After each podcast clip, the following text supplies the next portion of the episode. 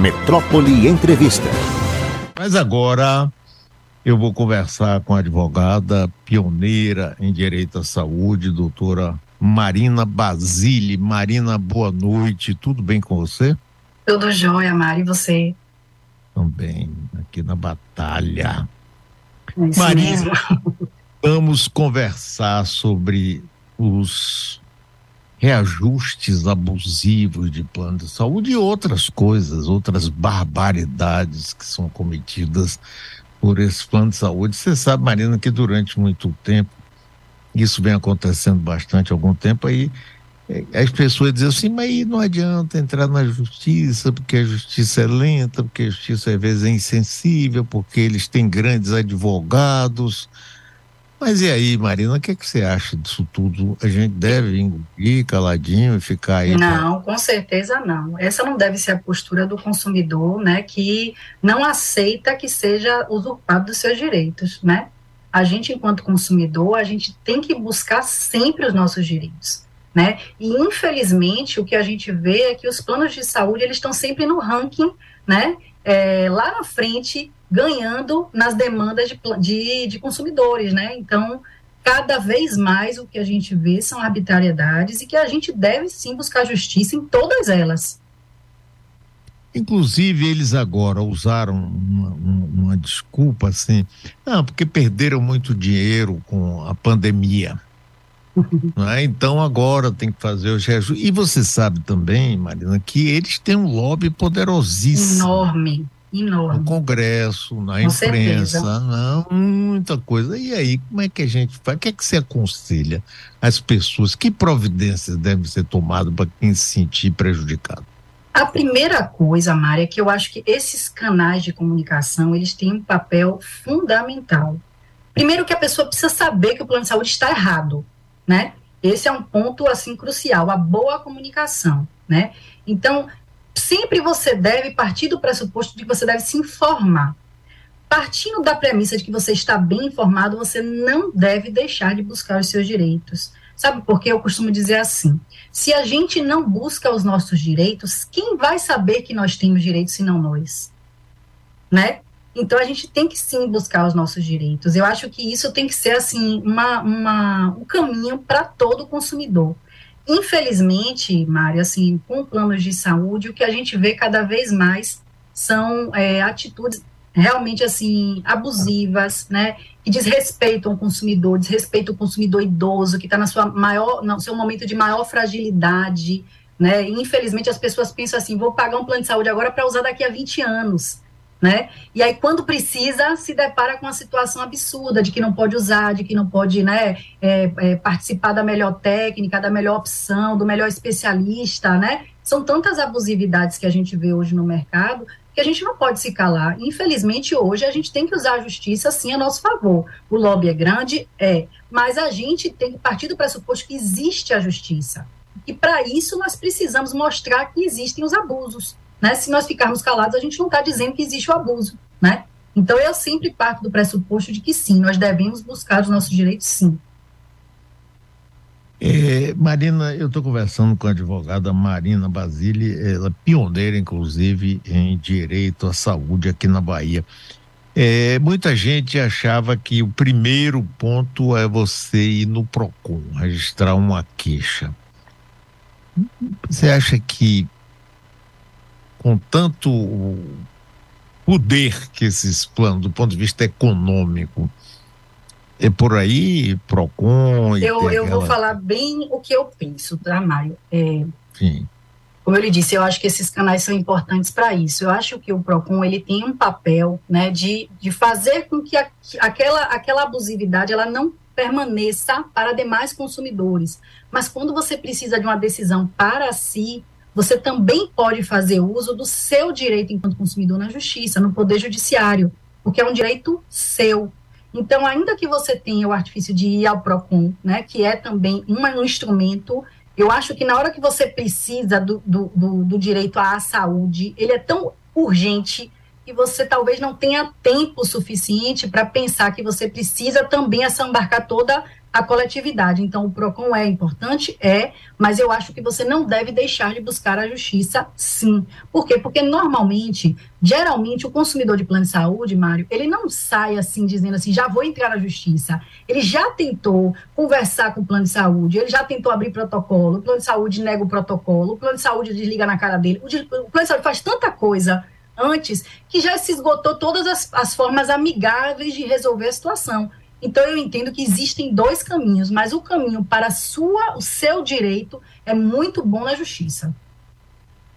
É, Marina, outras pessoas pensam o seguinte: ah, vai me custar muito, eu não tenho dinheiro, ou, eu tenho que contratar um advogado, isso vai custar, eu não tenho certeza que isso vai adiantar. O que é que você diz em relação a isso? Que vai demorar muito? Pessoas que dizem assim, não, mas eu sou idoso, daqui que chega uma conclusão, eu já morri e eu fico na mão disso aí. Como é que então, que infelizmente, é tem, tem justiça e tem justiça, né? Tem, tem, tem a justiça que é mais morosa, a depender do direito que você está pedindo, ela pode demorar mais, sim, e tem aquela que é mais breve, que a gente se resolve numa liminar que precisa ser, digamos assim, chancelada por uma sentença. Mas, via de regra, na justiça, quando a gente fala em saúde, muitas coisas são resolvidas com a liminar, né? Claro, como eu falei, a gente tem que chancelar com a sentença, mas muita, muita coisa mesmo é resolvida com liminar. Então, eu acho que a pessoa não deve deixar de buscar a justiça para ver se aquele direito é acolhido. E aí, quando a pessoa fala assim, olha, não tenho condições de contratar um advogado, a gente tem uma defensoria pública, a gente tem os próprios juizados que podem receber demandas até 20 salários mínimos, via de regra, muitas das demandas de plano de saúde são descumprimentos de contrato e, portanto, estão albergadas por esse esse protetor, esse manto protetor dos 20 salários mínimos. Então, é possível buscar o judiciário, sim. A gente tem que confiar que a justiça tem que haver para todos, né? Então, eu sou daquelas que acho que a gente deve buscar, sim, o judiciário. Outras medidas que a gente tem na, no, na defesa do consumidor, especialmente em relação a planos de saúde, são as NIPs, que são as notificações que a gente pode abrir na ANS também. Elas, às vezes, elas são bem, assim, rápidas, sabe? A gente consegue resolver com uma certa agilidade. Então, via de regra, se você ainda não buscou a justiça, faça uma NIP para dizer sobre o seu problema, para tentar resolver ali e busque a justiça em seguida se você não teve retorno, porque a NIP ela tem um prazo para ser respondida. Via de regra, sete dias, dez dias. Marina, é possível se tentar, inclusive, provando que houve um aumento excessivo, conseguir o ressarcimento daquilo pago a mais? Sim, com certeza. Hoje, a jurisprudência, né, o que é a jurisprudência? São julgados de vários juízes julgando da mesma maneira, né? A jurisprudência hum. tem dito que é possível você pedir os três últimos anos que você pagou a mais de volta. E aí a gente vem para um tema muito interessante. Por quê? Porque hoje a gente tem apenas 16% do mercado de plano de saúde com planos individuais e familiares, que são os planos que são regidos pela ANS, que é aquele percentual que a ANS sabe, todo mês de, de maio sai lá o percentual, dizendo, olha, vou, vai pagar, esse ano foi 9,63, ano passado foi 15,5. Então, todo ano sai isso daí, mas apenas para 16% da população consumidora de plano de saúde. Os outros 84% da população não tem regra. Então, via de regra, todo mundo está sem regra. O que acontece é que todo mundo está pagando com reajustes extremamente abusivos, que não têm um teto e que precisam ser albergados pelo menos pelo judiciário, para o juiz dizer assim, olha, eu acho que isso aqui está abusivo. E o que a gente tem percebido é que muitas pessoas têm criado empresas só para ter o plano de saúde, justamente porque não existe mais plano de saúde a ser comercializado no mercado que seja individual ou familiar. Então, por aí você vê o tamanho do absurdo que a gente vive na saúde. Sim, Marina, então, se 84% são de empresas, quer dizer, através de, de grupos. Coletivos, de empresas, isso. Coletivo, é, como é que você pode é, argumentar que o aumento foi excessivo? Não, porque não tem. O, o mínimo seria 9, o máximo seria 9,63 dos planos individuais e familiares. Todo o resto a gente entende que é abusivo.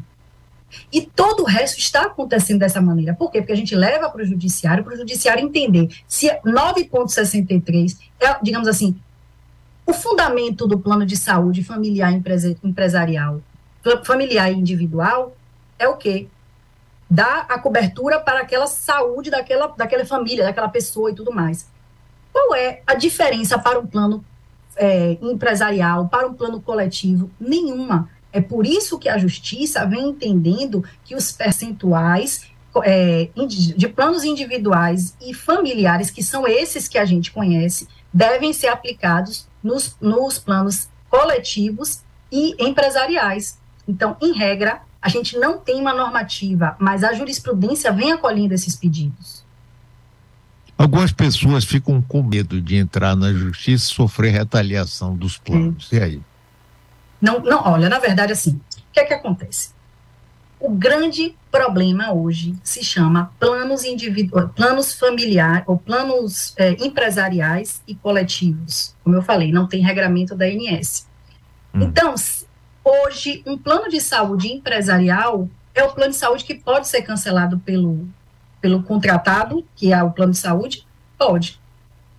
Esse é o nosso, esse é o maior temor que eu recebo dentro do escritório sabe? Hum. Só que a justiça também está aí para isso, para manter esse plano. Por quê? Porque não existe nenhuma abusividade de você pedir que o seu reajuste seja igual àquele outro que mora na sua casa, que tem o mesmo benefício, que às vezes tem a, a, tem, às vezes tem a mesma rede credenciada. Não existe porquê. Então, hoje, o que é que vem, vem se fazendo? A gente faz os pedidos de reajuste e pede a manutenção do plano para garantir que aquela pessoa não perca o seu plano por conta de uma retaliação. Entendi. Então você você é, incentiva muito, você acha que é um bom caminho que as pessoas, inclusive aqui a gente aqui do meu trabalho, eu recebo muitas reclamações sobre isso. Você é. acha que esse é um bom caminho para as pessoas não aceitarem passivamente esse abuso, não é isso, Marina? Eu acho que esse é o caminho atual, porque infelizmente no que toca, como eu lhe falei, a gente pode ir ao Procon, a gente tem as MIPs, mas no que toca, no que toca a reajustes, a gente não tem tido outra alternativa senão recorrer ao judiciário. Aqui tem é, Roberto Cavalcante, que maravilha ver Marina na entrevista de hoje. Minha amiga excelente profissional. E Francisco Nunes, boa noite, Mário. Manda um abraço de coração para a doutora Marina Basília. Ela me conhece com o nome de Guerreiro. É, grande guerreiro. melhor garçom da Bahia, Mário Kertz. É? É. E você parece que é uma guerreira também nessa ah, luta. Ah, eu sou. Aí, né? Sempre fui, viu? Sempre fui. É bom, Marina. Olha, foi um prazer estar com você aqui agora. Acho que esse assunto é extremamente importante e, e, nós vamos precisar muito de conversar com você várias vezes em vários vamos programas. Vamos conversar, estou à disposição. A gente esclarecer o povo contra essas coisas, viu? Muito obrigado, boa noite, parabéns pelo seu trabalho, Marina. Muito obrigada, Mário. Uma boa noite a todos. Muito obrigado. Muito bem, aí, pessoal, não vamos estar tá engolindo essas coisas, não, viu? De jeito nenhum.